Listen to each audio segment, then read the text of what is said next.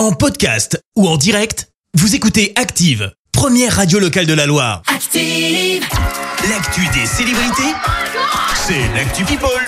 C'est l'heure de parler people avec toi Clémence. Et on commence par des révélations signées Danny Boone. L'acteur multiplie les interviews à l'occasion euh, de la sortie de son film La vie pour de vrai. Ça sort aujourd'hui, bah oui, on est mercredi. Eh oui. Et je sais pas si tu le savais, mais Danny Boone s'est fait tirer dessus. Ah bon? Ça s'est passé quand il était enfant. Un voi- Un voisin lui a tiré dessus avec une carabine à plomb.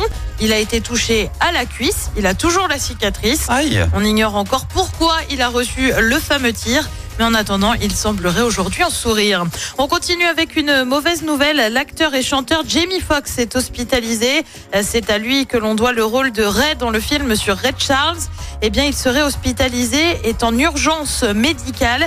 Il subit des examens pour comprendre ce qui s'est passé. Un incident se serait en effet produit en dehors du plateau de tournage pour un film pour Netflix. Il a 55 ans.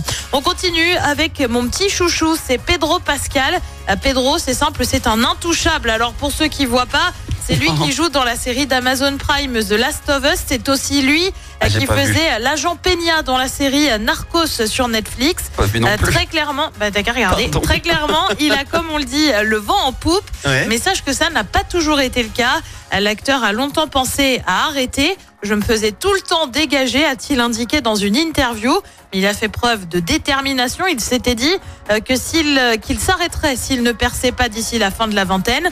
Promesse envers lui-même qu'il n'a pas tenu. Il aura fallu attendre la quarantaine, Ouais, juste un peu plus. grave. Mais désormais, on paraît qu'il Il n'y a pas beaucoup de soucis à se faire pour lui. Et puis on termine en parlant euh, couronnement du roi Charles III. Je pense qu'on va en parler globalement tous les jours maintenant. Ouais, hier Ah bah, c'était la quiche. Voilà, ça approche, on a de plus en plus de détails. La fameuse quiche du couronnement dont on vous parlait hier. On vous a d'ailleurs dévoilé cette superbe recette avec de l'estragon. Mais désormais, on sait qui chantera aussi au concert du couronnement. Alors ça, Ah. c'est prévu le lendemain de la cérémonie. Au programme, on devrait donc retrouver Lionel Richie ou encore Katy Perry quand même. Ok. 20 000 personnes vont y assister au château de Windsor. Et Phil, on l'a invité ou pas? Non, il sera Phil pas là en tout Collins. cas. Non? Bon bah tant pis pour lui.